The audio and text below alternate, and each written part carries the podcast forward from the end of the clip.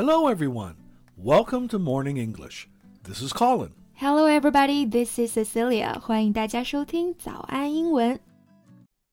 在节目的开始，给大家送一个福利。今天给大家限量送出十个我们早安英文王牌会员课程的七天免费体验权限，两千多节早安英文会员课程以及每天一场的中外教直播课，通通可以无限畅听。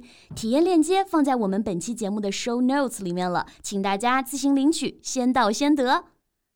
So, Cecilia, how was your weekend? Not bad. I slept in, cleaned the house, and saw a really great film. How come every time I ask you this question, I get the same answer? Because I'm a boring person, I guess. I don't have many hobbies except watching movies. hmm. Okay, so how was the film you saw? Not bad either. Kind of a rare, nice surprise amidst all the recent Chinese theatrical releases. It's called The Eleventh Chapter.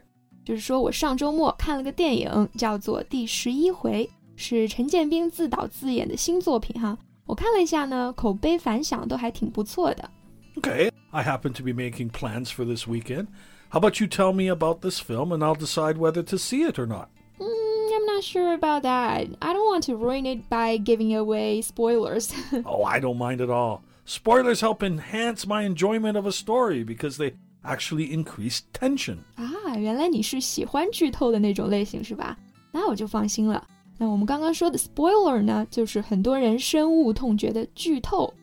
So for those who hate spoilers, spoiler alert！以下的情节涉及剧透哈，各位自行斟酌。 All right, so um, what is this movie's genre? Uh, mystery, comedy, drama? Well, you just said them all。那这部电影呢，它就是一个剧情片， 但是呢，兼具了悬疑和黑色喜剧的色彩哈。大家呢都知道，mystery 有神秘的意思，那它在表示戏剧类型的时候呢，就代表我们说的这种悬疑片。 Great. I love a mystery. I don't want to catch some rom com with like Max. That's a picture I would love to see. So you're going with Max? Hmm, what? nothing. 我只是在想他会不会喜欢这个电影啊。Maybe you can tell him the story first. All right. The film revolves around a man who must attempt to clear his name after a theater puts on a play that accuses him of committing a 30-year-old murder. murder。就是讲这个电影的主角叫马福礼哈。三十年前呢，他曾经卷入到一桩拖拉机杀人案当中。那这个谋杀案要改编成一个新的舞台剧了，马福礼就不干了，他就跟这个剧院闹，要给自己翻案证明。So to express the meaning 证明 we can use the term clear one's name. Right. Clear one's name 就表示洗刷某人的污名，还某人清白的意思。那这个马福礼呢，想要洗刷自己的罪名，声称当年所谓的谋杀案只是一个意外，就是拖拉机的刹车失灵了。So did he commit the murder or not? This is just a cover up, right? Mm, the truth is he didn't. There was a cover up, but he wasn't trying to cover up his crime, but to cover up the fact that he didn't commit a crime. Uh, okay. I'm all befuddled now. 把你说糊涂了是吧？那糊涂的、迷糊的，我们可以用 befuddled 这个词来表示。刚刚说了好几个 cover up，确实有点绕哈。这个 cover up 我们用来表示隐藏某事、掩盖某事，一般呢都是一些不好的事情，像过失啦、罪行这类。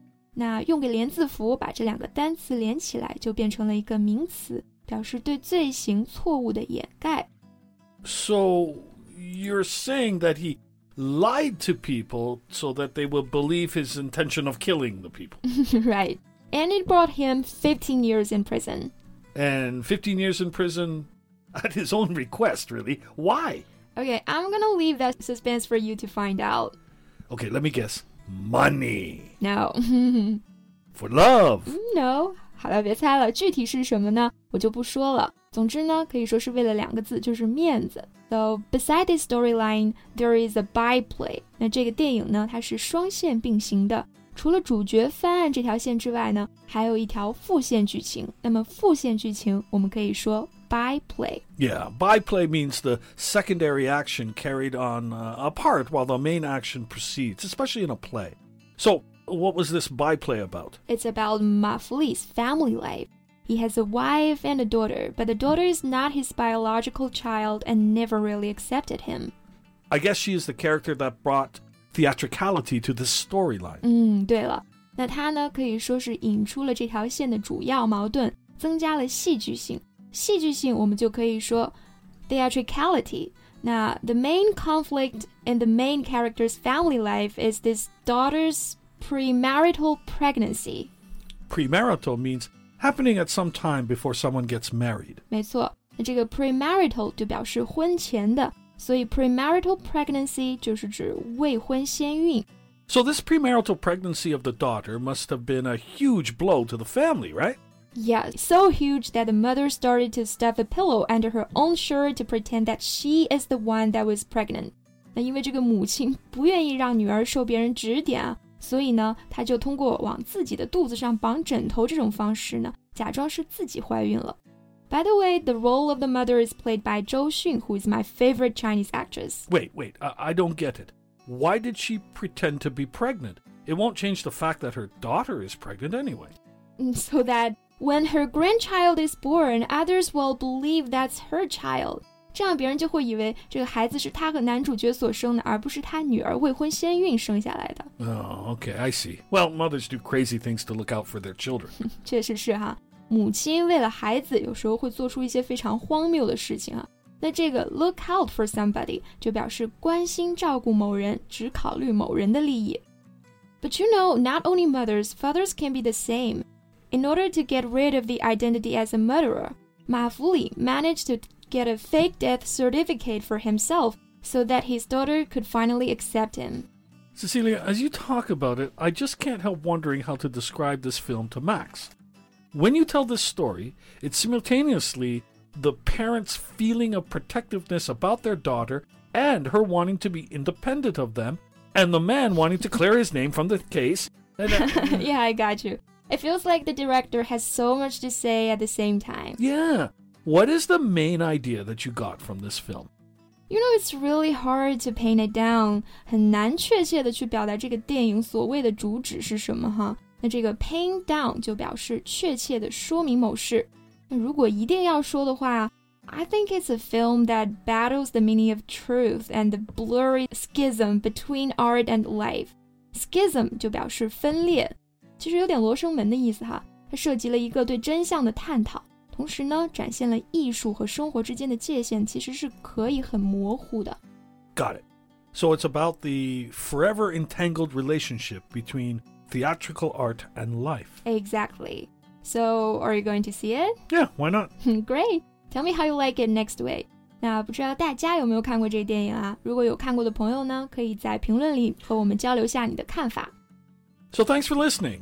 This is Colin. This is Cecilia. See you next time. Bye. 今天的节目就到这里了。如果节目还听得不过瘾的话，也欢迎加入我们的早安英文会员。 成为会员，您就可以无限畅听我们每天一场免费的中外教直播课，以及两千多节原创系统课程了。今天我们限量送出十个七天免费试听权限，试听链接放在我们本期节目的 show notes 里了，请大家自行领取，先到先得。